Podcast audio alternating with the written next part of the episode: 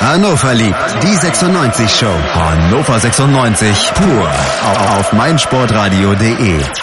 Hannover 96 verliert in einem zumindest in der ersten Halbzeit sehr unterhaltsamen Spiel mit 3 zu 1 in München und liegt mit weiterhin 19 Punkten nun auf Platz 10 der Tabelle. Über das Spiel in München, das kommende Heimspiel gegen Hoffenheim und natürlich über unsere Trainingsplätze müssen wir sprechen. Und damit hallo und herzlich willkommen zu einer neuen Ausgabe Hannover liebt die 96 Show auf meinsportradio.de. Und wir fangen erstmal in einer kleinen Dreierrunde an. Vielleicht wird die noch größer im Laufe der Sendung. Ich freue mich, dass Lutze da ist. Moin Lutze. Ja, hallo Tobi, grüß dich. Und Tim Block ist da. Hi Tim. Hallo, hallo Tobi, hallo Lutze. Jungs, vielleicht kommt noch einer. Müssen wir mal schauen, ob das noch passt. Dann nehmen wir ihn mit dazu. Ansonsten sprechen wir drüber. Ja, wie angekündigt, über das Spiel in München.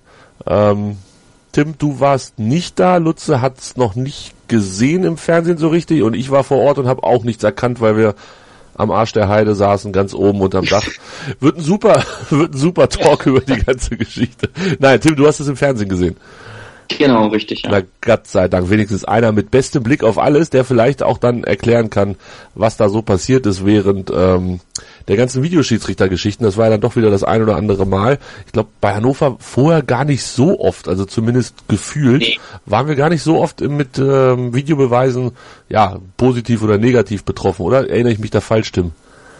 Nee, nee, ich glaube, wir hatten auch schon mal im Vorfeld schon mal irgendwie drüber gesprochen, glaub, zwei, dreimal Gladbach auf jeden Fall, denn ein das Heimspiel gegen Schalke 04 und noch ein drittes Mal, bevor wir nach München gefahren sind, meine ich, noch einen Videoassistenten mit dazu genommen. Aber an und für sich ähm, relativ verschont geblieben bisher und ähm, ja, dafür haben wir es ja dieses Mal dicke bekommen.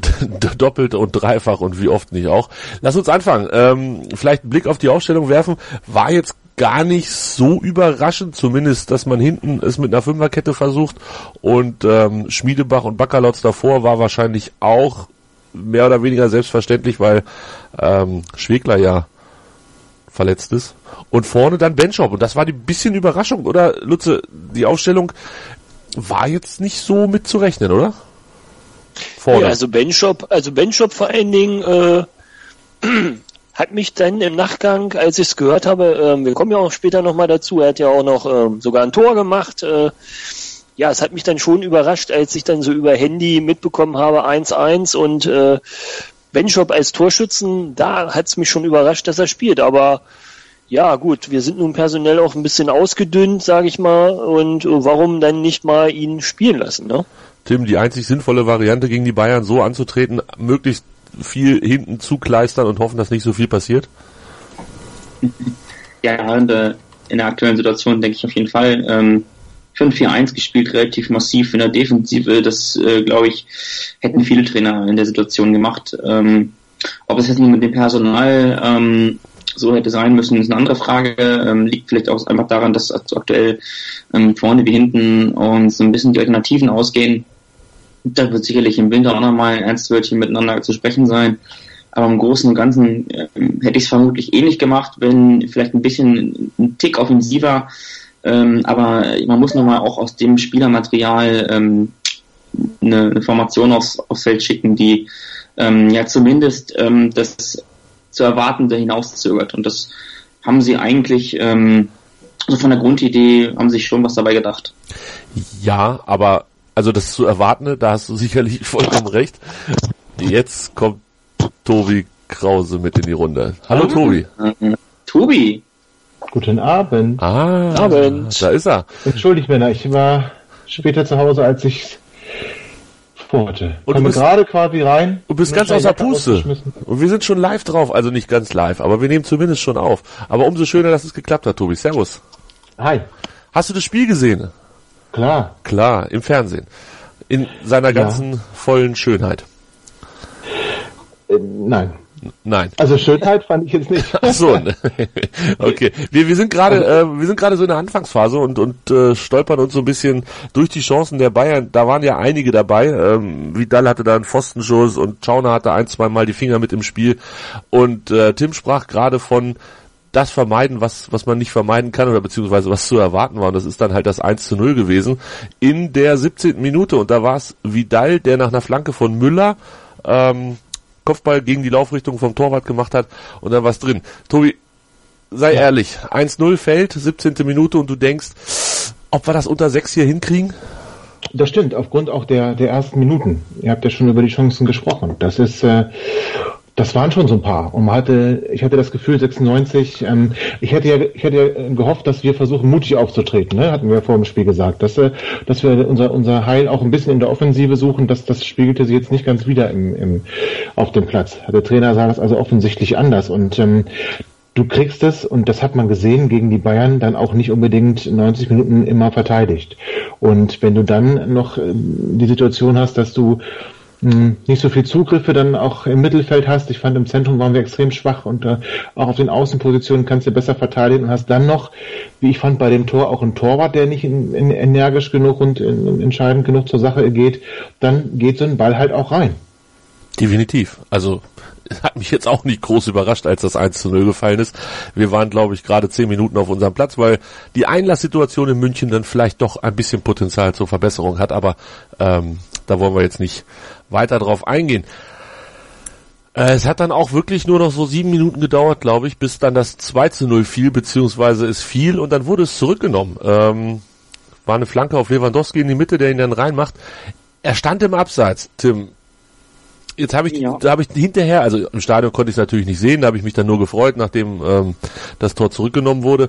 Aber jetzt habe ich hinterher, glaube ich, auf Sport 1 die Zusammenfassung gesehen und da ähm, polterte der Reporter los von wegen, ja, es ist so knapp gewesen, äh, da, sowas kann man dann auch, wenn es richtig ist, kann man das dann vielleicht auch einfach mal lassen, das Tor. Und dann kann man das auch geben, auch wenn er Zentimeter im Abseits stand.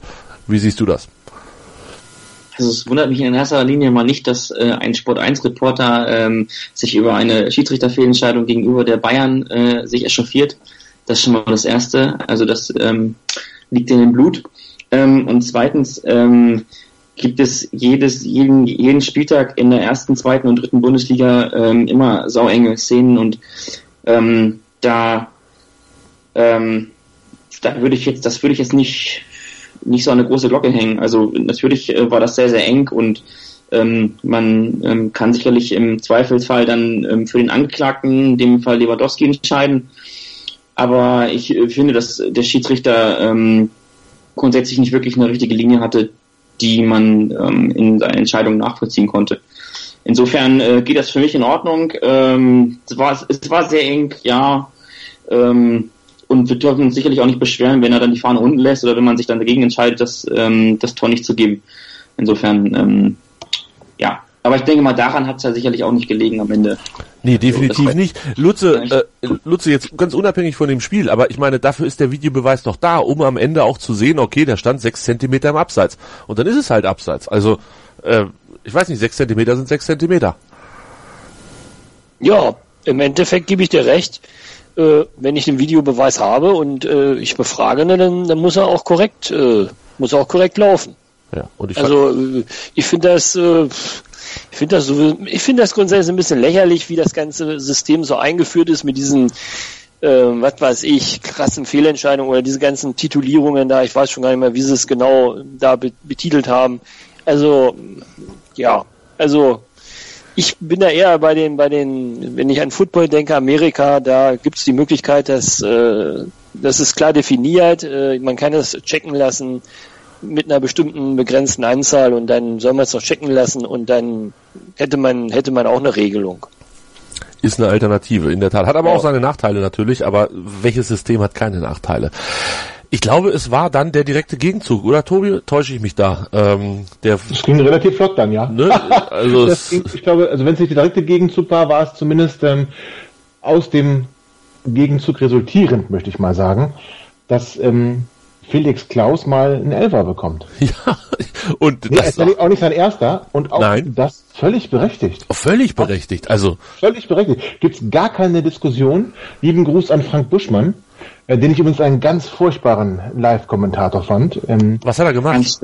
Nein, grundsätzlich, also äh, äh, erstens über das Abseits hat er sich ähnlich geäußert, ähm, wie du erlebt hast bei Sport 1. Also das ist erstmal, wollte er gar nicht wahrhaben, dass es Abseits ist, auch nicht in der Verlangsa Verlangsamung, in der man es doch deutlich, das deutlich, er war halt mit dem Körperteil weiter vorne, das ein Tor erzielen darf, dann ist es abseits und dann ist das Thema auch erledigt. So, ähm, das hat er schon nicht verstanden und dann hat er auch beim Elfmeterpfiff eigentlich fast schon gezweifelt, dass man da pfeifen muss. Und es gab so einige Szenen. Ähm, ich mochte ihn wirklich gerne als ähm, Football-Kommentator, muss ich dazu ja, sagen. Da mochte ich auch seine, seine affektierte, übertriebene Art. Die hat mir da gefallen, das muss ich mal ganz ehrlich sagen. Ich finde ihn aber, hat nichts mit deiner Frage zu tun, ich finde ihn aber ähm, als Fußballkommentator absolut unangenehm. Ähm, Wäre er mal bei Schlag den Rabstar, Hensler, wie noch immer geblieben, das kann er gut machen. Da ist er Samstagabend tauglich. Fußball, ach nee, lieber nicht. Da reicht mir schon der Wohlfuß. Also das ist nochmal eine Steigerung und ähm, ist nicht so meins so. Aber zurück zum Thema, ähm, ganz klar, Felix Klaus legt sich den Ball vor. Ähm, Ulreich stoppt ihn unfair, Foul, Elfmeter, wunderbar. Und ähm, gelb. Das lässt sich mal drüber streiten. Ja, ist ähm, das so? Also um mich rum haben sie alle geschimpft im Stadion. Das muss doch rot geben. Ja, muss es das. Es ist halt ja, genau. relativ. Es ist jetzt. Also ja. ähm, wenn der Klaus an ihm vorbei ist, ist es doch ein relativ spitzer Winkel. Ne? Ähm, ich bin nicht ganz sicher, ob das wirklich dann die Verhinderung einer ganz klaren Torchance ist, um eine rote Karte zu geben. Ähm, ich glaube, rot ich hätte mich über Rot gegen uns aufgeregt. Und das ist immer so ein bisschen mein Maßstab. Wenn ich der Meinung bin, ich rege mich über eine Entscheidung, wenn die gegen uns gefallen worden, getroffen worden wäre, auf, dann ist sie vielleicht nicht ganz richtig. Und hätte das ähm, Schauner getroffen, er hätte Rot bekommen, wäre ich auch außer mir gewesen. Ähm, so dass ich glaube, Gelb ist in Ordnung. Man hätte vielleicht auch Rot geben können, ist aber für mich kein Muss und auch daran ist es dann letzten Endes auch nicht gescheitert. Aber ist, aber ist, ist das nicht... Entschuldigung. Tim, bitte, schieß los ist, ist nicht die Doppelbestrafung äh, abgeschafft worden, also dass der, der, der, der Keeper, der in dem Fall ähm, den, die Rolle des Täters übernommen hat, ähm, nicht mit Rot vom Platz gestellt werden darf, da sowieso schon auf Meter entschieden worden ist. Außer, also, außer er geht unsportlich oder grob unsportlich oder wie auch immer da die Grenze ist, genau. an die ganze Geschichte rein. Und, und, genau, und das ist er eigentlich immer nur dann, wenn der Ball nicht ansatzweise mehr zu erreichen ist. Und das ist, glaube ich, der schmale Grad, den wir da haben, dass wir sagen, mhm. er ist wenigstens noch Richtung Ball gegangen. Natürlich war der Ball viel zu weit weg, weil Klaus den da ja auch fast weggebolzt hat. Ähm, ich glaube, es war in Ordnung, da keine rote Karte zu geben, weil es ja ja, er ist jetzt nicht mit beiden Beinen voran aufs Knie geflogen. Dann muss es natürlich, unabhängig davon, dass es auch einen Elfmeter gibt, muss es halt eine rote Karte geben, weil das unsportlich, grobes, was weiß ich, also auf jeden Fall was Böses war. Und das war es in dem Fall nicht. Er hat ihn jetzt nicht mit dem, mit dem Mörder-Kombo Todestritt da ähm, zu Fall gebracht, sondern halt, ich sag mal, mit einer normalen Situation, die es im Fußball halt immer wieder gibt. Auch wenn das alles ziemlich schnell abgelaufen ist und es auch ganz schön spektakulär aussah, wie Klaus dann Richtung Grundlinie flog. Aber das gut. Nicht aber an Klaus. Also Selbstverständlich, weil, weil Klaus so schnell ist. Nein, weil Klaus so schnell ist. Ja, ne? ja, so schnell liegt, meinst du. ich glaube, Felix Klaus konnte selber gar nicht fassen, dass er jetzt wirklich einen echten Elber kriegt. Gegen Bayern. Oh Gott, so ein schöner Und Tag. Da hat, noch, hat er sich noch ein bisschen weiter gedreht. ja, vielleicht. Ähm, war auf jeden Fall, ja, da war, also es war wenig Stimmung im 96 Gästeblock, aber da war Stimmung, muss ich sagen, die dann auch kurz anhielt, als Niklas Füllkrug und ich habe den Leuten um mich herum gesagt, der denkt nicht nach, der schießt ihn einfach rein. Und dann hat er das auch gemacht. Und natürlich schießt Fülle ihn einfach rein, weil er nicht nachdenkt. Und dann war das Problem, dass er dann zurückgepfiffen wurde. Und dann beim zweiten Mal auch nicht nachgedacht hat und in die gleiche Ecke geschossen hat. Aber ähm, zurückgepfiffen. Also Tim. Ja. Da laufen neun Spieler in den Strafraum. Fünf Bayern-Spieler, vier 96-Spieler. Mhm. Muss man das zurückpfeifen? Ist das richtig, das zurückzupfeifen? Müssen wir dann jeden zweiten Elfmeter zurückpfeifen? War das zu viel jetzt? War es so doll übertrieben, dass man es tatsächlich zurückpfeifen musste? Wie siehst du es? Also ich finde, dann, können, dann müssten wir auch viele ähm, falsche Einwürfe abpfeifen. Ähm, wenn wir es jetzt so genau nehmen würden, wie in dem Fall der Schiedsrichter. Ähm, das ist genau das, was ich meine. Er hat halt so wirklich nicht so wirklich eine Linie gehabt, nach meinem Empfinden zumindest. Ähm, in ganz vielen Situationen total überspitzt und sehr genau genommen. Ähm, dann andererseits äh, wiederum auch äh, ja fünf gerade sein lassen ähm, oder zumindest mal mit langer Leine gepfiffen. Ähm, ich, ich hätte mich natürlich in dem Fall natürlich gewünscht, ganz klar, dass er den, den Elfmeter nicht äh, zurücknimmt. Ähm, aber ähm, ja, bei so vielen ähm, Spielern innerhalb des 16ers, abgesehen vom Schützen, finde ich, kann man das abpfeifen, aber trotzdem ähm, ärgert es mich natürlich sehr, weil es einfach unglaublich blöd ist und sehr kleinlich ist. Ähm, es ist im Regelwerk ähm, enthalten, dass man demnach dann auch äh, pfeifen muss. Ähm, Finde es aber sehr überzogen und ähm, wie du eben gerade schon sagtest, dann müsste man ja sicherlich äh, mehrere Elfmeter wiederholen lassen. So viel Zeit haben wir gar nicht und ähm, so viel Lust haben wir da auch gar nicht drauf. Lutze, du aber also Moment, ganz kurz, das war das war schon extrem. Ja, also, natürlich extrem. So viele Spieler inklusive des Schützen im Strafraum habe ich noch nie bei einem Elfmeter gesehen. Und dann ist das, das Argument, da müssen wir jeden zweiten abpfeifen, ist relativ. Also ähm, ich sag mal, ich glaube, er hätte nicht abgepfiffen und das hat er beim Wiederholen ja gezeigt. Wenn dann nur einer oder zwei. Aber da waren ja zum Teil welche schon auf Höhe des, des Schützen. Das musst du abpfeifen. Das musst du abpfeifen in meinen Augen. Da gibt's auch wenig Diskussion. Da ist auch die Regel für mich richtig. Also was er hätte auch abgepfiffen, wenn er nicht getroffen hätte. Das ist ja die Frage. Ja, hätte er auch abpfeifen müssen. Laut Regel ja. Da hast du recht. Das ist eine gute Frage, Lutze. Ja. Und das, das, das stimmt. Hätte er, dann, hätte er machen müssen. Zwei für zwei. Also laut Regel ist das ganz klar geklärt, wenn ähm, da beide in den Strafraum reinlaufen, dann muss er, egal ob er trifft oder nicht, muss er das Ganze zurücknehmen. Ist da nicht, Moment, ist es in der Regel nicht maßgeblich, dass es das eigene Team ist? Äh, nein, es wird unterschieden zwischen die Mannschaft, die quasi den Elfmeter schießt, die Mannschaft, die den Elfmeter gegen sich hat und es laufen beide rein. Und dann ist es abhängig davon, ob der reingeht oder nicht. Und wenn beide reinlaufen, ist es egal, ob Tor oder kein Tor, dann gibt es eine Wiederholung. Wenn die Mannschaft, die den Elfmeter hat, also die den selber schießt, reinläuft und es gibt ein Tor, muss natürlich auch wiederholt werden. Geht es nicht rein, das Tor, gibt es einen indirekten Freistoß. Und wenn die andere Mannschaft, die quasi verteidigt, also wo der Torwart im Tor steht, wenn die reinlaufen und der Stürmer schießt oder der, der angreifende Spieler schießt den Ball ins Tor, dann gilt das Tor aber auch nur, wenn ja. nur die verteidigende Mannschaft, also in dem Fall die Bayern, wenn nur die Bayern reingelaufen werden und jetzt schießt ihn rein, gibt's ein Tor, schießt er nicht rein, gibt's eine Wiederholung. So ist die Regel. Ah, okay. Okay. Super Regel, super Regel übrigens. Ja, also mir war das in der epischen Breite gar nicht bekannt und das war eine große Diskussion, dass die Bayern einfach reinlaufen oder dass, ähm, ähm, ne, dass es dann grob unsportlich wäre, aber das wäre dann gar nicht abgepfiffen worden. Also super, dass du das hier aufklärst. Ja, aber also ja, wir sind uns doch einig, dass immer jemand reinläuft. Und ich glaube aber am Ende ist das entscheidend, was Tobi gesagt hat.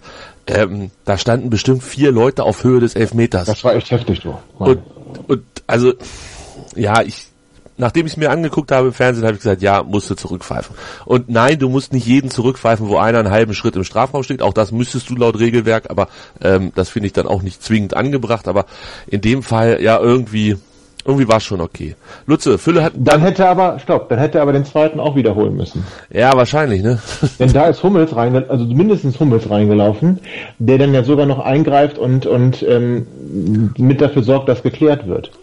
Äh, und ich glaube von uns keiner. Ja, ja, es ist, das ist echt Wobei schwierig. Sané ne? war auch schon, ah, Sané wahrscheinlich, war auch schon drin. Ja, wahrscheinlich gibt's so eine interne Schiri-Anweisung, ähm, alles bis drei Leute ist in Ordnung oder so, keine Ahnung. Lutze, Fülle denkt dann auch beim zweiten nicht nach und holzt ihn in die gleiche Ecke. Äh, Im Stadion haben wir immer alle gesagt, der hat ihn auch schwach geschossen, aber der, im Fernsehen sah es so aus, als wenn er den sogar mit ordentlich Bums geschossen hat und äh, Ulreich den einfach nur gut gehalten hat. Ja gut, ich habe ich hab, äh, eine Zusammenfassung kurz gesehen, vier Minuten oder was das da war. Äh, da hatte ich so den Eindruck, dass er nicht ganz so platziert war. Also dass er, dass er äh, klar die gleiche Ecke und dann nicht ganz so ins ins Eck reinzimmert. Ja, der Ulreich hatte auch gerade ein bisschen einen Lauf, ne? Das muss man ganz, ganz klar ja auch so sehen. Und äh, klar, also, also als Schütze bist du natürlich in der Bredouille. Was machst du jetzt? Haust du wieder in die gleiche Ecke rein?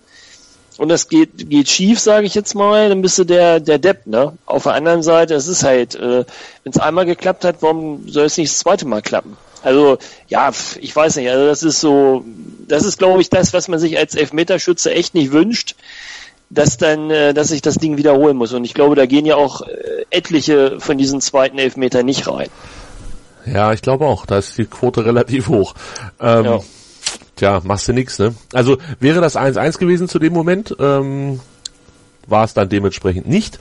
Aber kurz danach war es dann soweit, dass Felix Klaus eine Ecke geschlagen hat und Charlie Benchop von der Mittellinie, äh, von der Mittellinie, von der Auslinie, von der Grundlinie sich gelöst hat zum Fünfer und einfach mal ein Kopfballduell gegen Lewandowski gewinnt, Tim.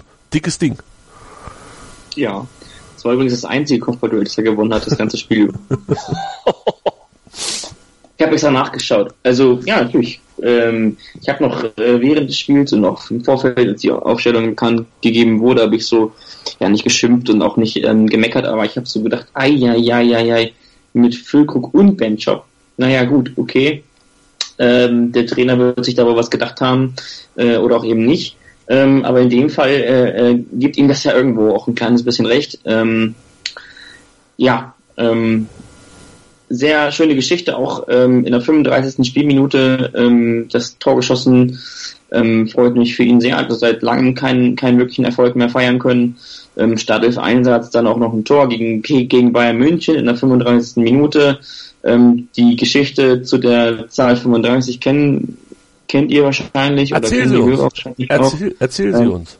So wie ich sie ähm, zumindest erzählt bekommen habe, hat die 35, also sprich auch seine Rückennummer, eine ganz besondere äh, Bedeutung in dem Leben von äh, Charles Benchop. Ähm, und zwar ist sein Vater im Alter von 35 Jahren verstorben.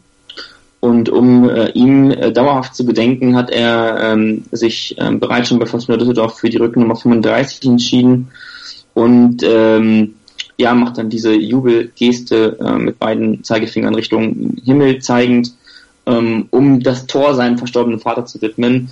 Und dass dann auch noch das Tor ähm, des Spielers mit der Rücknummer 35 in der 35. Spielminute gefallen ist, ist natürlich dann eine sehr schöne Geschichte und dazu kommt natürlich auch noch, dass er sehr, sehr lange nicht mehr ein Teil der ersten Elf war. Und das freut mich persönlich für ihn sehr, weil ich glaube, dass das ein, ein echt richtig, richtig, richtig cooler Typ ist und ähm, herzensguter Mensch. Ähm, und für den freut es mich sehr. Tobi, in der Tat eine schöne Geschichte mit Benchop. Ähm, ich glaube seit Oktober 2015 das erste Mal wieder in der Startelf. Sehen wir den jetzt öfter? Ach das zeigt einfach, dass er nur von 96 ein Kaderproblem hat. ja, es tut mir leid, ich muss da jetzt den Spielverderber spielen in diese rühselige Geschichte. Ähm, ich freue mich auch für ihn persönlich, alles wunderbar, aber also wir müssen ganz ehrlich sein, Charlison Benchop ist, ist nicht und wird nicht unser Heilsbringer und kann auch die ähm, Offensivprobleme nicht lösen, wenn sich da jemand verletzt. So. Ähm, das ist eine schöne Geschichte, eigentlich schon weggeschrieben, eigentlich schon sollte verkauft werden. Dresden war ja da dran und alles und macht dann hier das Tor in München. Alles wunderbar, aber es zeigt halt einfach, dass wir zu dünn aufgestellt sind, dass es zwingend notwendig ist, ähm, im Sturm in der Winterpause qualitativ nachzulegen quanti- und qualitativ nachzudenken. Da brauchen wir einfach einen Spieler, der dann in die Bresche springen kann, wenn, ähm, so wie jetzt Jonathas langfristig verletzt ist und, und Harnik auch nicht beisammen ist, ähm, dann ist, bist du mit Füllkrug und Benchop einfach, das ist zu wenig. Aber Tobi, da muss ich nachhaken. Ähm, ja. Du sagst es, Jonathas, Harnik und dann noch Füllkrug und Benchop.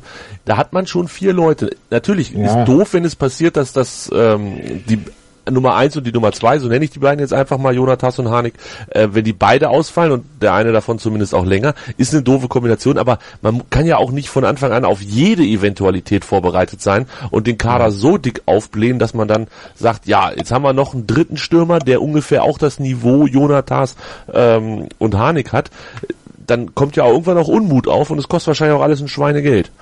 Das ist ja richtig. Ich brauche aber nicht das Niveau von Hirschi Kaufmann. Also äh, es ist einfach eine Qualitätsfrage und da, da sind wir zu dünn. Da sind wir zu dünn. Ähm, Niklas Völkrug ist gut. Ähm, von der Bank zu bringen im Moment, da, da hat er, hat er einen guten Lauf. Bitte? Gerade noch die Kurve gekriegt. Ich habe ja. hab was, was, was sagt er jetzt? Aber okay. Ja, also den, den von der Bank zu bringen, da hat er einen ganz guten Lauf. In der Startelf hat er nichts verloren. Tut mir leid. Also da ist er nicht Bundesliga tauglich. Das ist jetzt ein hartes Urteil, aber so sehe ich das. Ähm, und wir kriegen auch nicht in jedem Spiel einen Elfmeter. Ach, und jetzt hat er ja auch einen verschossen. Also den, diesen Bonus hat er jetzt auch nicht mehr. Ähm, und Charlieson Benchop ist halt Charlieson Benchop, ist ein lieber netter Kerl, hat aber qualitativ, hat, hat, hat halt nie gereicht. So, also brauchen wir da was Besseres. Und ähm, ich denke auch, dass der Trainer schon im Sommer hätte was Besseres haben wollen. Und dass man da natürlich auch aus Vernunft sagt, wir können den Kader nicht so aufblähen, das kostet alles Geld. Alles verständlich. Aber jetzt zeigt sich halt, dass es da nicht reicht. Vor allem nicht, vielleicht reden wir da ja noch drüber, wenn du Trainingsplätze hast, die gesundheitsgefährdend sind. Oh ja. Dann, dann müsstest du eigentlich jede Position vierfach besetzen, um, um diesen Trainingsplatz dann auch auszugleichen. Und ähm, das haben wir jetzt halt gerade. Und wenn dann ein Waldemar Anton in der Innenverteidigung spielen muss, weil sich Felipe verletzt, du mit Florian Hübner anscheinend jemand hast, der es nicht bringt, was ich äh, sehr schade finde, weil ich fand, dass er in der Rückrunde der letzten Saison eine starke ähm, Leistung gebracht hat und eigentlich erwartet hätte, dass er es jetzt schafft bei uns, auch in der ersten Liga. Aber ein Waldemar Anton dann zurückziehen zu müssen, weil du einfach gar keinen anderen mehr hast, den du bringen kannst, weil da noch ein Timo Hübers lauert, der in der zweiten Mannschaft schon überfordert ist ähm, und hier nur verpflichtet wurde, weil er mal in der A-Jugend ähm, Daniel Stendel jeden Wunsch von Lippen abgelesen hat. Also weiß ich nicht, das ist halt einfach zu wenig. Da brauchen wir auch jemanden und Sebastian Mayer hat gezeigt, so wie mir Manuel Schmiedebach, dass wir im Mittelfeld auch jemanden dringend brauchen. Und wenn du die halt nicht hast, dann hast du halt so eine Startaufstellung wie in München. Ja, äh, du hast den Anfang ja der Sendung nicht mitbekommen und da haben wir natürlich gesagt, dass wir auch noch über die großartigen Fußballplätze rund um Hannover 96 sprechen. Ähm, wir, wir sind immer noch beim Bayern-Spiel tatsächlich und mit dem 1 zu 1, was Benchop erzielt hatte, ging es dann in die Halbzeit. Schauner hatte da noch so einen mega Reflex, wenn ich mich richtig erinnere. Ich würde sagen, wir sprechen über die zweite Halbzeit gleich nach einer kurzen Pause. Daily Down Under. Das Chip and Charge Special mit Andreas Thies und Philipp Jobert. Ab dem 15. Januar täglich bei uns im Programm und als Podcast. Daily Down Under. Die Australian Open auf meinsportradio.de. Eben hat Tobi Krause gesagt, dass Füllkrug nicht Bundesliga tauglich ist. Tobi, solche schlimm. Stopp für die Startelf nicht Bundesliga tauglich. Ja, gut, aber das ist ja das letzte Endes, was wir suchen. Ähm, Also ein Torwart für die, äh, ein Stürmer für die Startelf. und jetzt habe ich mich schon fast gespoilert auf das, worüber wir gleich sprechen wollen. Lass uns die zweite Halbzeit kurz und knackig machen. Ähm, es passierte dann das, was passieren musste, sollte, konnte. Ähm, Müller hatte dann irgendwann mal über unsere linke Seite zu viel Platz, bringt den Ball rüber zu Coman, der tanzt dann zwei Leute aus und ähm, dann legt Harnik im eigenen Strafraum Coman nochmal um und Lewandowski kriegt noch sein Tor des Tages und ist, glaube ich, dann auch glücklich ins Bett gegangen abends. Ähm, hat es irgendwen schockiert, überrascht, verwundert, Lutze, dass wir in der zweiten Halbzeit dann das Spiel doch noch verlieren? Nee, äh, ich habe immer ähm, ja mich gefreut, äh, wie ich dann so über das Handy äh, immer mal nachgefragt habe. Ich war also selber sportlich äh, aktiv, gerade Tischtennisspiel gehabt und habe immer meinen Mannschaftskollegen nachgefragt, auch 96-Fan, wie steht's denn? Und hat er immer gesagt, oh, noch 1-1 und wie viele Minuten sind denn schon? Und irgendwann, ja, man hat immer so befürchtet, ne, irgendwann, und dann sagt er irgendwann, ja, 2-1, gut, und dann, ja, dann hatte ich es auch abgehakt, ne. Ja, in der Tat. Ist so. Nachdem, so. nachdem wir unseren kleinen Schreck verdaut haben, dass unser Zug nicht um 18.20 Uhr, was ja schon sportlich war, fährt, sondern um 17.56 Uhr und dann relativ zügig das Stadion verlassen haben, noch vor dem Elfmeter, glaube ich, das war nämlich dann irgendwie zwei Minuten vorher oder drei Minuten vorher, sind wir aus dem Stadion geeilt, um noch schnell zum Bahnhof zu kommen. Äh, es hat alles geklappt, alles gut. Wir sind wieder zu Hause angekommen. Dann, äh, es war irgendwie so ein bisschen durch nach dem 2-1, hatte ich auch das Gefühl. Möchte mir einer widersprechen? Tobi, Tim? Nee. Gut, dann nee. lass uns über das sprechen, über was wir gerade im Off gesprochen haben. Ähm, Spieler des Spiels wurde ja überall relativ deutlich gewählt. Philipp Schauner, der viele, viele gute Paraden hatte, ist natürlich auch so ein Spiel, wo du als Torwart ja, nicht nur glänzen kannst, aber zumindest relativ häufig glänzt, wenn du von den sportlichen 29 Torschüssen, die es gab, ähm, relativ viele hältst und dann nur einen Elfmeter reinkriegst und zwei normale Tore, wobei das eine auch unhaltbar war, zumindest 2 zu 1. Ich glaube, da kann er auch keine Chance. Ähm, Tobi, du hast ja. dich darüber, du hast dich dazu geäußert im Off gerade. Ja, ich habe mich geärgert darüber, sag's doch ruhig. Ja, dann, dann sag ähm, mal, warum? Ja, nein, also Schauner Spieler des Spiels ist für mich ein, ein absolutes Unding. Ähm, Philipp Schauner hat auch in dem Spiel all das gezeigt, warum er für mich nicht die Nummer eins sein darf. Ähm, er hatte eine Szene im, im Strafraum, wo er fast den Lewandowski den Ball in Fuß spielt. Er lässt die Bälle alle nach vorne klatschen. Er hält überhaupt keinen Ball fest. Das Einzige, was Philipp Schauner hat, abgesehen davon, dass er ein toller Typ, super Charakter, ein hervorragender Mensch ist, ähm, ist die Tatsache, dass Philipp Schauner starke Reflexe hat. Das ist das Einzige, was ihn überhaupt legitimiert, ein, ein Bundesligator ähm, hüten zu dürfen. Für mich reicht's dann da noch ähm, für die zweite Liga auch als Nummer eins, wobei wir da fußballerisch, das hat Tim eben gerade auch noch schön gesagt, auf, ähm, da auch schon unsere Bedenken hatten, die wir hier auch in der Sendung ja schon thematisiert haben. Aber jetzt für die erste Liga ähm, haben wir da echt ein Problem, möchte ich, so weit möchte ich sogar gehen. Und ich gehe noch den Schritt weiter ähm, und stelle jetzt eine These auf, wenn wir weiterhin Verletzungspech in der Verteidigung haben, vielleicht sogar noch zunehmendes anstelle von abnehmendem und da auch nicht nachbessern auf der Position, wird Philipp Schauner ein Grund sein, wenn er die Nummer 1 bleibt, weswegen wir wieder absteigen. Lutze, harte Worte. Ja, es ist ziemlich hart. Ist ziemlich hart. Ähm, ja, ich würde es vielleicht nicht ganz so hart äh, machen. Ich bin auch, äh, schließe mich allerdings auch an, dass ich äh, auch äh, mir ja äh, doch ein paar bessere Leistungen von ihm gewünscht habe. Er kann wahrscheinlich aber nicht mehr, ähm, so dass wir dann sicherlich äh, da eigentlich insgesamt ein Problem haben, weil nun den zweiten Mann, den wir da geholt haben, der ja nun äh, dann es aber auch offensichtlich wohl nicht schafft, ihn abzulösen, das war dann ja wohl auch dann eher eine Fehl, ein Fehlkauf. Und ja, wir müssen da dann wahrscheinlich nachbessern. Ich glaube aber nicht, dass wir das in dieser Saison noch machen. Also müssen wir dann gucken, dass wir zur neuen Saison äh, nachbessern. Ich glaube aber nicht, dass auf der Torhüter-Position irgendwas passiert. Also ich glaube nicht, äh, Schauner wird da weiterspielen, es sei denn, er leistet sich jetzt richtig äh, krasse Böcke nacheinander dann schon, aber ich glaube schon, dass man mit ihm äh, das Ding jetzt durchzieht. Tim. Ich finde, dass Esser übrigens gezeigt hat, dass er der bessere Nummer 1 Keeper ist. Jetzt wollen wir, ja, okay, vier Dinger in Bremen, an denen waren nun alle machtlos, aber er hat, äh, also so, und äh, ich finde, Esser strahlt eine Ruhe aus. Der hat eine Ausstrahlung. Wenn der Ball da durch den 16er fliegt, dann ist der Esser da und hat den Ball. Ähm, Schauner ist für mich Florian Fromlowitz in ein bisschen schlechter und länger. Fromlowitz war auf der Linie auch bockstark.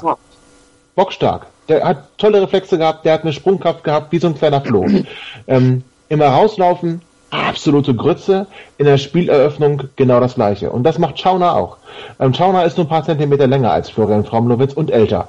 Das unterscheidet diese beiden Torhüter. Und wir haben es mit Florian Fromlowitz nach der besten Hinrunde der Vereinsgeschichte gemacht, dass wir ihm eine neue Nummer 1 vor die Nase gesetzt haben.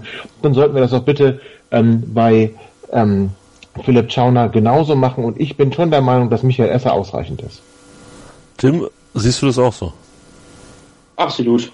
Ähm, also bei dieser Torwart-Diskussion, da habe ich mich eigentlich schon, ähm, eigentlich nachdem die Entscheidung gefallen ist, ähm, eigentlich mehr oder weniger ausgeklingt, ähm, weil ich ähm, glaube, dass das halt keine normale Entscheidung eines Trainers ist, ähm, wie zum Beispiel wir spielen jetzt äh, mit Oliver Sorg über rechts statt über äh, statt mit ähm, Julian Korb, sondern bei der Torwart-Position, da geht es um, ähm, auch darum, so ein bisschen ähm, ähm den dem Torwart ähm, den Rücken zu stärken, indem man ihn doch noch ein bisschen länger drin lässt. Ähm, das, das, das, das würde ich jetzt ähm, nicht so unterschreiben, dass man dann sagt, am Ende äh, müsste man ähm, sicherlich nochmal auf dem Transfermarkt tätig werden. Das sehe ich nicht so. Michael Esser ist der deutlich bessere Fußballer.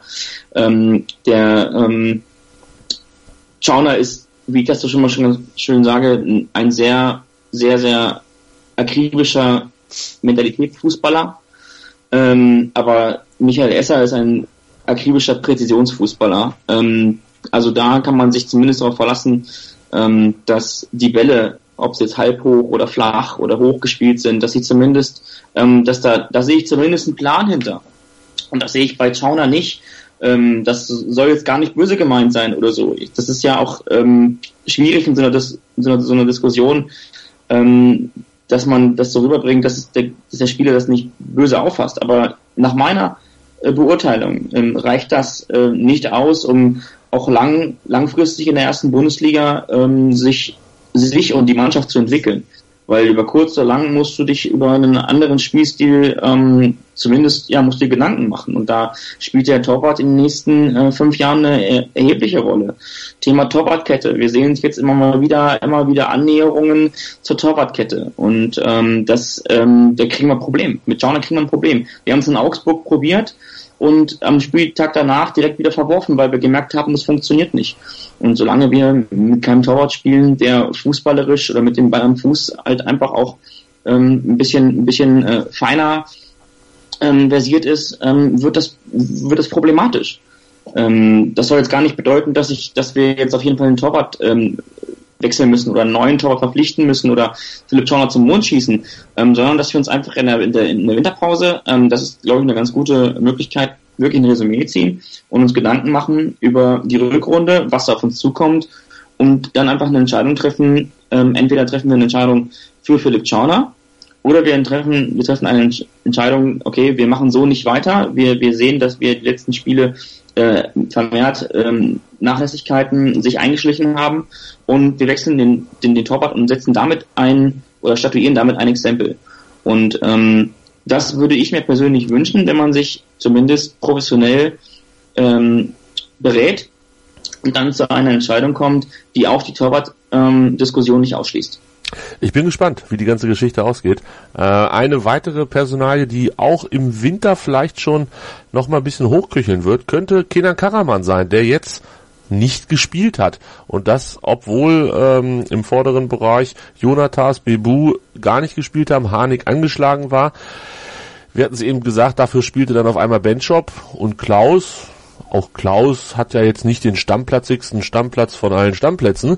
Ähm, Kenan Karaman kann im Sommer kostenlos den Verein verlassen, weil der Vertrag einfach ausläuft und es scheint ja auch Interessen, interessierte Vereine zu geben, so wollte ich sagen. Ähm, Tobi, ist das so ein bisschen Kaltstellen jetzt, weil er nicht verlängert oder, oder ist er einfach, steht der Trainer nicht auf ihn? Woran liegt's? So blöd ist Breitenreiter, glaube ich nicht.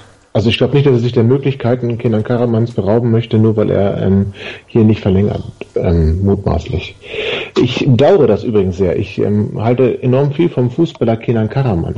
Mhm. Ähm, weil ich der Meinung bin, dass er eigentlich alles mitbringt, was wir brauchen. Er hat äh, Übersicht, ähm, er hat eine Präzision in seinen Aktionen, er hat einen Zug zum Tor.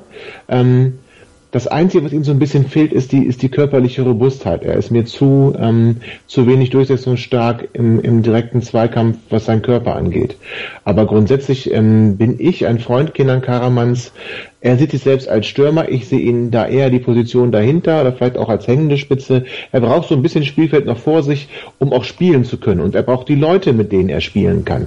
Und die hat er vielleicht momentan nicht. Und dann ist es das, wo seine Stärken nicht so zum Tragen ähm, kommen, eventuell, und der Trainer ihn deswegen nicht aufstellt.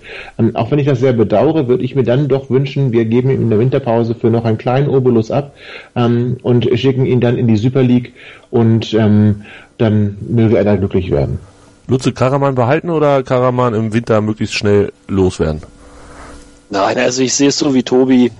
Ähm, er will offensichtlich weg und ähm, im Sommer ist er ablösefrei und dann, äh, ich sag mal, wir müssen nachlegen, sehe ich ganz genauso in der Winterpause und wir müssen dann aber auch, ich meine, es wäre mir lieber, es würden andere Leute erstmal gehen als Karaman, sage ich mal, äh, aber du musst den Kader ein bisschen ausdünnen und, und wenn er im Sommer weg ist, ablösefrei, dann würde ich ihn dann tatsächlich im Winter abgeben. Nein. Tim. Auf keinen Fall. Warum nicht? Weil das Geld, was wir dafür bekommen, für, für Kena Karaman, ich weiß nicht, ich nenne jetzt mal eine Zahl, eine Million Euro. Vermutlich höchstens. Also, ja. also mehr wird es vermutlich nicht sein, ich schätze mal eher weniger ähm, für dieses Geld kriegen wir keinen Spieler, der in engen Spielen durch seine Art und Weise, das Spiel zu lesen und zu und, und, und auch zu spielen, ähm, uns nach uns wieder in die Bahn bringt. Ähm, wir haben Situationen im Spiel, da brauchen wir ihn und ähm, dann bringen wir ihn auch oft nicht, ähm, weil er beispielsweise gar nicht im Kader ist. Ist ja letztendlich eine, eine Entscheidung des Trainers.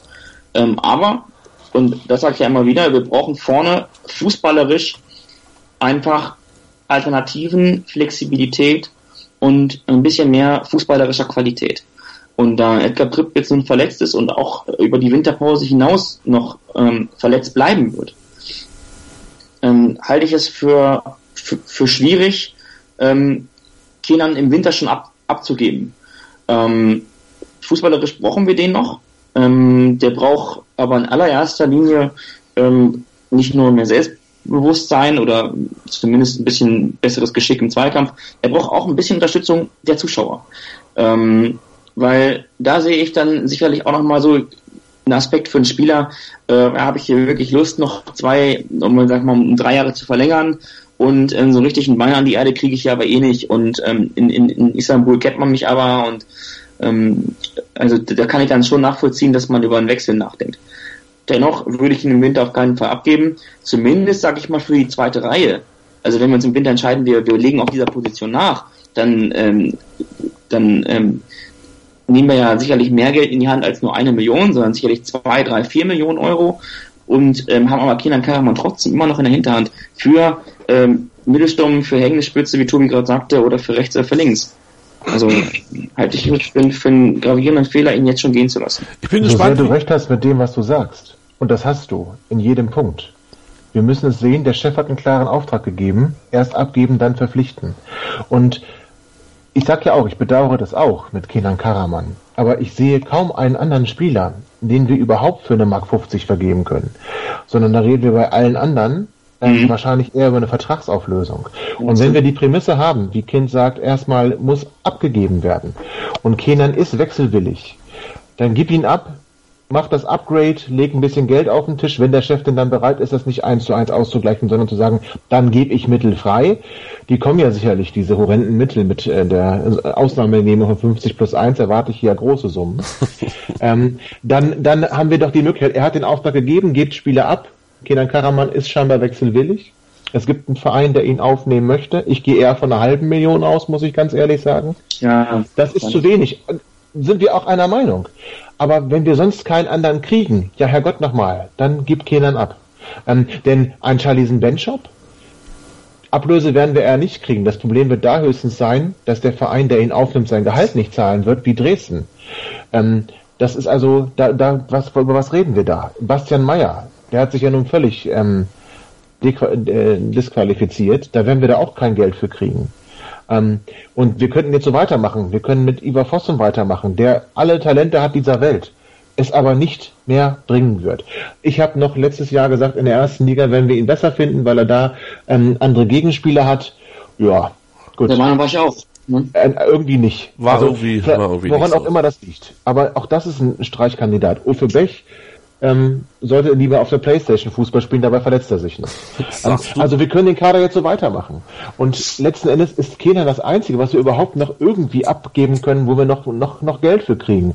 Und so sehr ich das bedauere, entweder jetzt im Winter fünf Jahre verlängern, so, und auf ihn setzen, halte ich für eher ausgeschlossen, dann wechseln, obwohl, Tim, du völlig recht hast.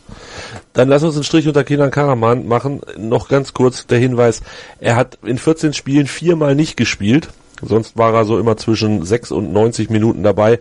Aber diese viermal nicht gespielte Dinger waren in den letzten fünf Spielen. Also The Trend is not his friend. Ähm, geht jetzt irgendwie nicht so. Ich weiß nicht. Ich glaube, es geht in keine gute Richtung, was ein Verbleib hier in Hannover angeht. Was auch nicht in eine gute Richtung geht, und da haben wir jetzt die Mörderüberleitung geschaffen, ist das Thema Trainingsplätze. Nachdem sich erst Jonathas, nee, erst Prip und dann Jonathas äh, verletzt hatten im Training und es auch so ein bisschen auf die Plätze geschoben wurde, ist jetzt Anton der Dritte gewesen. Es stellt sich wohl heraus, dass es nicht ganz so dramatisch ist, sah aber wohl erst gar nicht so gut aus. Und 96 hat, das müssen wir vielleicht erklären für die Leute, die nicht jeden Tag beim Training rumhängen, drei Trainingsplätze. Einer liegt ein bisschen weiter oben, zwei liegen ein bisschen weiter unten und die beiden, die unten sind, haben keine Drainage, das heißt, das Wasser fließt nicht vernünftig ab und du kannst da quasi ähm, ein Mud Race drauf veranstalten. Und der obere Trainingsplatz, das ist der, der eine vernünftige Drainage hat und eine Rasenheizung, der ist aber komplett hin und rutschig, wie eine Eisbahn, so heißt es, ähm, weil er unter anderem, weil er Pilzbefall hatte. Also machen wir uns nichts vor, drei Plätze und keiner davon ist tauglich. Lutze, wem reißen wir da den Kopf ab? Ja, also das ist absolut dilettantisch, muss ich sagen. Also ich, ich kenne jetzt diese Plätze nicht, weil ich ja auch nicht vor Ort in Hannover jetzt wohne. Aber als ich das in der Zeitung gelesen habe, dass man drei Plätze hat und ist nicht in der Lage, einen Platz äh, Bundesliga-reif äh, ja, herzurichten, damit da vernünftig drauf trainiert werden kann und man jetzt schon ins Stadion ausweicht, ich glaube, da sollte man erstmal ein bisschen Geld investieren. Wer dafür verantwortlich ist, ob das irgendein Greenkeeper ist oder ob sich da ja, die, die sportliche Führung das ankreiden lassen muss, dass sie da irgendwie das Geld nicht äh, vernünftig locker gemacht haben, um da diesen Trainingsplatz äh, fit zu kriegen. Ich weiß jetzt nicht, wie viel sowas kostet, aber hätte ich jetzt mal gesagt, das kann jetzt auch nicht so die Welt sein. Also das ist schon ziemlich, ziemlich amateurhaft, würde ich mal sagen. Nun, wir haben das Thema ja schon seit viel längerer Zeit. Ähm, ich erinnere mich noch an unser erstes Bundesliga-Jahr und Freddy Bobic, der andauernd in Behandlung sein musste, weil ihm der Trainingsplatz damals zu hart war, er ständig Rückenbeschwerden hatte. Ähm, da wurde ja auch schon mal ein bisschen nachgebessert. Ähm, ich erinnere mich auch noch an Manager, die hier vehement gefordert haben, wir müssen da ähm, deutlich investieren und müssen diese ganzen ähm, Bedingungen einmal verbessern. Ähm, naja, die Verantwortung. Und da ist er ja auch nicht äh, schade drum, oder es ist mir ja nicht schade darum, weil er, er, trägt sie ja gerne, trägt natürlich Martin Kind, der es nicht geschafft hat, in all den Jahren Gelder dafür freizugeben, dass wir da ordentliche Trainingsbedingungen haben. Und ähm, André Breitenreiter ist nicht der erste Trainer, der schimpft. Und ich wage mal zu bezweifeln, dass Horst Held ähm, das nicht intern auch zur, zur Sprache bringen wird.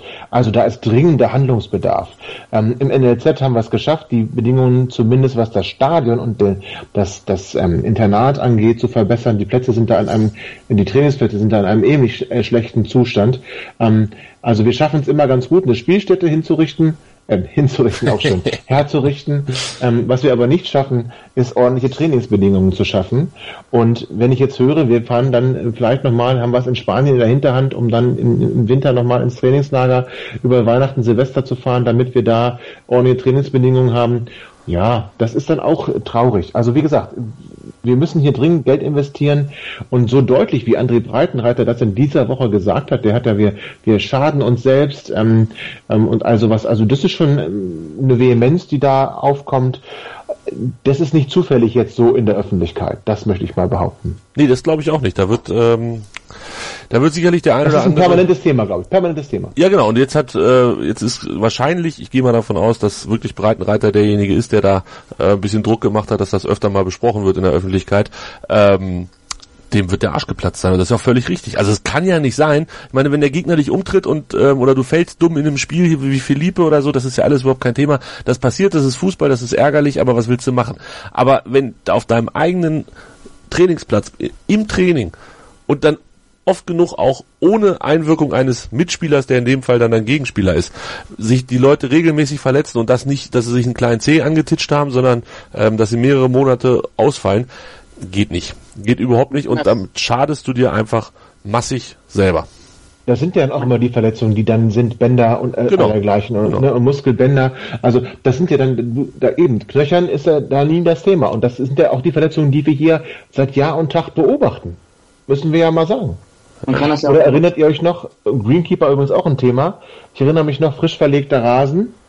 Ähm, und wer ist denn da von uns mal hängen geblieben? Hat sich gleich da irgendwie direkt am ersten ja, Spiel Da- nach, Nach dem Konzert war das, nach dem Konzert. ne, War das nach nicht- Coldplay Ah. oder so? War das nicht irgendein... Andreasen, ne? Ja, War das Leon? Ja? Ja, Ich- Leon Andreas, die, der, der, der zweite Kreuzbandriss dann. ja, Col Kreuzbandriss wegen Coldplay-Konzert. Da, Also das, ne, musst du mal vorstellen, was wir hier, was wir für Dinge machen hier. Was für eine Ja. ist das? Kannst, Ja. du dir nur an, kannst du nur an den Kopf fassen. 27. Dann sollten wir mal Arminia fragen, ob wir da trainieren dürfen oder beim TSV Havelse. Wahrscheinlich haben auch die bessere Bedingungen als wir in, in, im, am Stadion. Ne? Ja. Das war zu bezweifeln. Ist auf jeden Fall keine schöne Situation und es ist jetzt ja auch nicht so, dass wir hier in der in der wettertechnisch schlimmsten Zone der Welt wohnen, ähm, auch wenn es natürlich bessere Bedingungen gibt als in Hannover, aber äh, ich weiß nicht, es kommt mir irgendwie alles ein bisschen uncool vor. La Die Wiese vom Kokenhof ist in einem akkuraten Zustand. Also falls jetzt irgendwie noch äh, ein Trainingsplatz gesucht werden sollte. Ne? Es gibt eine super Anbindung, A7. Ich wollte gerade vorschlagen übrigens, dass wir am Guckenhof einen neuen Platz bauen. Da kann der Chef auch öfter mal gucken kommen und hat es immer schön muckelig mit seinen ganzen Pressefreunden äh, da im, äh, direkt vor der, vor der eigenen Firmenzentrale. Ich glaube, das ist eine gute Idee. Ich weiß nicht, was du jetzt meinst, aber äh, ja, vielleicht sollten Nee, wir, natürlich also vielleicht sollten wir wirklich über ähm, ja noch einen vierten Platz oder zumindest einen guten oder was auch immer nachdenken. Ich hoffe, dass sich das ändert. Ich weiß natürlich nicht, wie lange man braucht, um so einen blöden ähm, Platz zu bauen, aber wir werden es rausfinden. Lass uns noch ganz kurz das Thema ähm, Spinner aus Köln ähm, abschließen. Da wurde sich jetzt zum 30. Du Mal meinst noch, den Plural, ne? Des Begriffs, oder? Äh, Ja, danke. Die, die Spinner oder wie meinst du? äh, Werner Spinner selbstverständlich. So. Soll, sollte sich das aus irgendeinem Grund anders angehört haben, dann tut es mir natürlich leid. Ähm, Spinner aus Köln hat gesagt, ähm, dass er, also Lutz hat anders angefangen, er hat nochmal nachgelegt, nachdem er nun, glaube ich, dreimal sich dazu geäußert hatte, nachdem das Thema schon tot war. Ähm, da, da hängt einer in Köln und muss unfassbar schlechte Laune haben, dass er jetzt Armin Fee verpflichtet hat, äh, dass er immer wieder versucht, ähm, Horst Held und Martin Kind Das verstehe oder ich aber. ja, die, die schlechte Laune hätte ich auch, aber dass man da immer wieder versucht, bei anderen Vereinen äh, Unruhe zu stiften und sei es die Fans oder Martin Kind oder irgendwem gegenüber Horst Held schlecht zu machen oder Horst Held schlecht zu machen gegenüber diesen Leuten, ähm, ich glaube nicht, dass Horst Held jemals noch zum FC Köln gehen wird, solange Spinner da rumläuft. Ja, das ist äh, für mich so eine, äh, das, ich möchte eigentlich zu diesem Thema gar nicht groß was sagen. Es ist einfach eine Sache des Stils und diesen Stil hat der, hat dieser Mensch einfach nicht, sonst hätte er einfach geschwiegen und hätte da nicht nochmal nachge, nachgetreten und äh, mehr möchte ich dazu eigentlich nicht sagen. Darf ich dazu ja. was sagen? Tobi. Ich, ich, sehe das ein bisschen anders. Ähm, Stil lassen wir mal dahingestellt. Kann man drüber streiten. Ähm, ich bin eher auf dem Standpunkt, dass ich es gut finde. Also wir haben alle gesagt, ah super, dass Martin Kind sich da nicht, äh, ne, nicht äh, bequatschen lässt und dass er da klare Kante zeigt. Ich finde es dafür gut, dass die Kölner sich hinstellen und mal sagen, wie es gewesen ist. Dass die Kölner mal ein für alle Mal, und das werden sie auch nicht müde zu betonen, den Leuten auch mal die Wahrheit sagen. Dass Horst Held nämlich dahin wollte. Dass Horst Held ähm, ja, aber das war doch klar, besten, aber das war doch klar, Falle. Tobi. Ja, aber es war doch klar, dass er da hin will. Ich spreche ja. doch nicht mit dem ersten FC Köln, wenn ich da nicht hin will. Also ja, es war für mich von Anfang an klar, dass er da hin genau. will. Ja, siehst du, und deswegen, ich hätte ihn auch nicht behalten. Und was ich schon gar nicht gemacht hätte, ist ihn befördern. Was ist denn das für eine Message? Ich kann doch nicht, wenn jemand offiziell mit, ähm, mit einer neuen Frau oder sei es die alte Liebe flirtet, ähm, als Ehefrau dann sagen, ach weißt du was, komm, triff dich mit ihr, hab deinen Spaß, tob dich nochmal ordentlich aus und dann kommst du zurück zu mir und ich mache dir noch zwei Kinder. Also äh, so geht das nicht. Da, da klare Kante wäre für mich gewesen, sofortige Freistellung von Horst Held, Ablöse von zwei Millionen und Abfahrt. Das wäre für mich klare Kante gewesen. Dieses, wir geben den nicht ab, der hat, hat hier Vertrag, man scheiß auf den Vertrag. Der, der will hier nicht arbeiten, dann weg mit dem aber sofort. Das ist dann eher, ich, Entschuldigung, ich rede mich gerade in Rage. wird das, wird das eigentlich gesendet? Jetzt frage ich mich erstmal kurz. Nee, alles gut, alles gut. Das, das äh... Nein, aber, weißt du, das ist, und dann finde ich es gut, dass die Kölner sagen, so Freunde, damit ihr es nochmal wisst, und der Spruch, äh, Horst, ähm, würde mit dem Fahrrad nach Köln fahren. Ich glaube das. Ich glaube das so, wie es ist. Und ich gebe ihm mein Fahrrad. Das ist schon aufgepumpt. Und dann kann er da noch hinfahren. Dann wird der Assistent von Armin Fee. Der braucht bestimmt noch eine rechte Hand. Das wäre auch mal eine schöne Sache. Das wäre wirklich eine tolle Kombi. So, wir machen auch eine tolle Kombi. Also dieses Thema, wir machen da jetzt einen Strich drunter. Ich hoffe, dass der erste FC Köln sich jetzt so langsam wieder mit sich selbst beschäftigen kann, damit sie uns nicht auf den Puffer gehen mit ihren Geschichten. Und ich hoffe, und ich hoffe, dass die keine keine, keine zweistellige Punktzahl dieses Jahr mehr holen. Das hoffe ich. Da könnte ich auch sehr gut mitleben. Ich hoffe, aber ich die hoffe, können nichts dafür, dass Horst Held sich da anbietet, ne? Da können die nichts für. Nein, aber die haben sich schon äh, arg daneben. Die können nichts dafür, Tim, dass sich Horst Held da anbietet. Da kann doch der erste FC Köln nichts für. Die wären ja blöd, aber wenn die, die sagen würden, spreche nicht mit zwei Punkten gefälligst die Füße stillzuhalten und sich nicht öffentlich in irgendwelche äh, vermutlichen Toni Schumacher hast du recht. Vereins einzumischen. Das ja. ist stillos, äh, taktlos ohne Ende, unprofessionell noch oben drauf. Und wenn ich Herrn Schumacher noch ein einziges Mal im TV sehe, dann wirklich, dann schalte ich den Fernseher aus und stelle ihn an die Straße.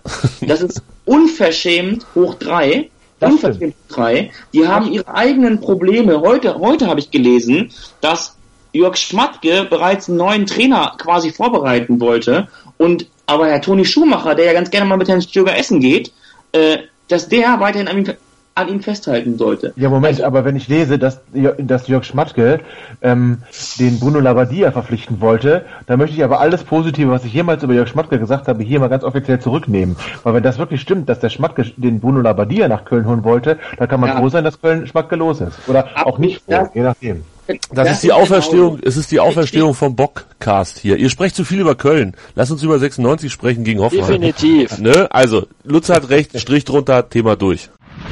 Mein Lieblingspodcast auf meinsportradio.de. Hallo, hier ist Tobi von Hannover liebt die 96 Show auf meinsportradio.de. Die Roten sind wieder in der ersten Liga und wir sprechen natürlich weiterhin jede Woche über das aktuelle Geschehen rund um Hannover 96. Wenn dir gefällt, was du hörst, freuen wir uns sehr über eine 5-Sterne-Rezension bei iTunes. Dir gefällt, was du hörst? Dann rezensiere unsere Sendungen jetzt auf iTunes und gib ihnen 5 Sterne. Ja, hallo, hier ist Jörg Sievers von Hannover 96 und ihr hört meinsportradio.de. Hören, was andere denken auf meinsportradio.de. Übrigens haben wir eine neue Website. Schau vorbei und entdecke die neuen Features. hitzige Diskussion bei Hannover liebt rund um Horst Held und mal gucken, wie lange uns das Thema noch begleitet. Jetzt erstmal der Blick nach vorne. Sonntag 15.30 Uhr TSG Hoffenheim zu Gast bei Hannover 96 auf dem dann hoffentlich nicht zu doll kaputt getretenen Rasen des Stadions. Ja, Hoffenheim. Komische Truppe, möchte ich sagen. Wir nehmen auf, bevor sie gegen Ludogorets Rasgrad ihr letztes Gruppenspiel, ihr letztes unbedeutendes Gruppenspiel haben, ähm, verlieren, nein, gewinnen 4-0 gegen Leipzig, verlieren aber zu Hause auch nicht richtig, verlieren auswärts in Hamburg 3-0. Und so geht das eigentlich die ganze Saison. Ganz komische Ergebnisse dabei. Ähm, was müssen wir erwarten, Tim?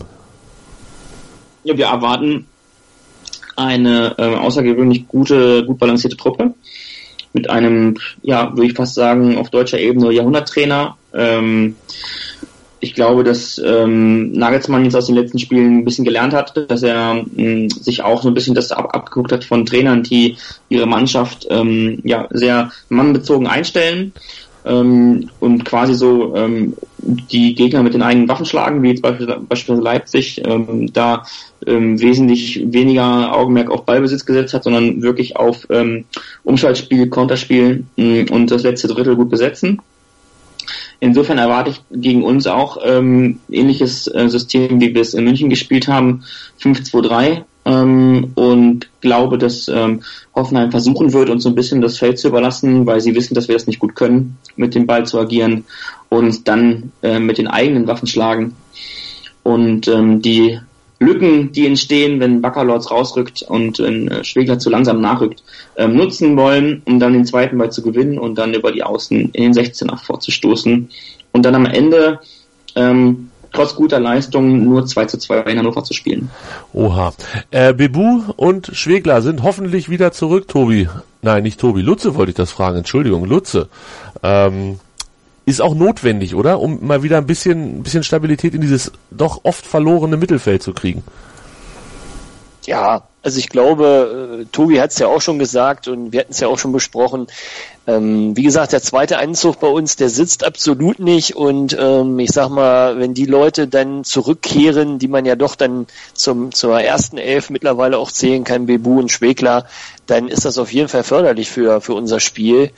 Und ähm, ja, gegen Hoffenheim sind immer komische Spiele. Ich glaube, ich kann mich nicht erinnern, irgendwie schon mal einen Sieg gegen Hoffenheim gesehen zu haben im Stadion. Ähm, von daher erwarte ich da eigentlich auch nicht so. Ich gehe nicht mit so einer positiven äh, Haltung jetzt am Sonntag ins Stadion, sage ich ganz ehrlich. Tobi, was erwartest du und wie geht's aus? Du darfst tippen. Ja, ich ähm, erstmal Lutz hat natürlich recht, Tim hat auch recht, Tim hat das gut beschrieben. Ähm, Hoffmann wird versuchen, uns das Feld zu überlassen, weil wir das nicht gut können. Die haben es in Hamburg gezeigt, dass sie es auch nicht gut können und wir sollten es machen wie der HSV. Wir sollten Hoffenheim kommen lassen und wir sollten so ein bisschen die alte Slomka-Taktik anwenden. Ball erobern, schnell nach vorne, dann sind auch die anfällig. Ähm, dazu brauchen wir ganz zwingend, deswegen wieder Balutze, den Bebu mit seiner Schnelligkeit ähm, und auch seinem, seinem Zug zum Tor. Und wir werden dieses Spiel natürlich gewinnen. Ich werde auf der Süd äh, zum ersten Mal in meinem Leben auf der Süd sein. Tobi! Ähm, ich freue mich, ja, ich freue mich sehr mit dem Fußballverein von, vom Junior sind wir da. Ich freue mich wirklich sehr, weil ich dann hoffe, dass ich ähm, die Tore gegen hoffe, äh, alle wunderbar sehen werde. Und es werden einige sein. Wir gewinnen dieses Spiel, jetzt haltet euch fest, 3 zu 0. Wie der HSV. Wir machen es wie der HSV. Wahnsinn. Tobi hatte übrigens getippt, dass wir 2 zu 0 in München gewinnen. Das nur an dieser Stelle. Lutze, wie geht's hey, aus? Ja, Moment, wir waren ja mal 2-1 in Führung. Ne? ja, das stimmt. Aber das war, ja, egal. Lutze, wie geht's aus? Nee, 1-1. 1-1. Äh, Tim, du bleibst bei 2-2 oder was hast du gerade gesagt? Ah, 2-2. 2-2. Ich äh, spiele den Spielverderber und wir verlieren das 3 zu 1, wie schon in München. Hoffenheim ist einfach eine bumsgute Mannschaft. Jungs, das war's für diese Woche. Vielen, vielen Dank. Und yep. ähm, wir hören uns nächste Woche schon, glaube ich, ganz früh in der Woche wieder, da wir ja Mittwoch in Berlin spielen. Es ist immer was los rund um Hannover 96. Und an dieser Stelle noch der mega gute, wichtige Hinweis auf das 96-Spiel meines Lebens. Ihr habt es wahrscheinlich schon fast alle gehört, die dies noch nicht gehört haben, auf meinsportradio.de gehen und dort nach Hannover liebt suchen oder nach das 96-Spiel meines Lebens suchen. Dann hört ihr eine Reise nach Poltava. Poltava. Na, auch das klären wir, wie es richtig ausgesprochen wird. Schaltet mal rein und vielen Dank fürs Zuhören. Tschüss. Hannover liebt die 96 Show. Hannover 96 pur auf meinsportradio.de. Ich habe mich natürlich schockverliebt, weil die war wirklich ganz, ganz klein. So begann die Mensch-Hund-Beziehung zwischen Christina und Tierschutzhund Frieda. Und wie es danach, nach dem ersten Moment der Verliebtheit, so weiterging und welche Klippen es danach zu umschiffen galt, das hört ihr in der neuen Ausgabe von Iswas Dog, dem Podcast für harmonische Mensch-Hund-Beziehungen. Iswas Dog? Mit Malte Asmus. Überall, wo es Podcasts gibt.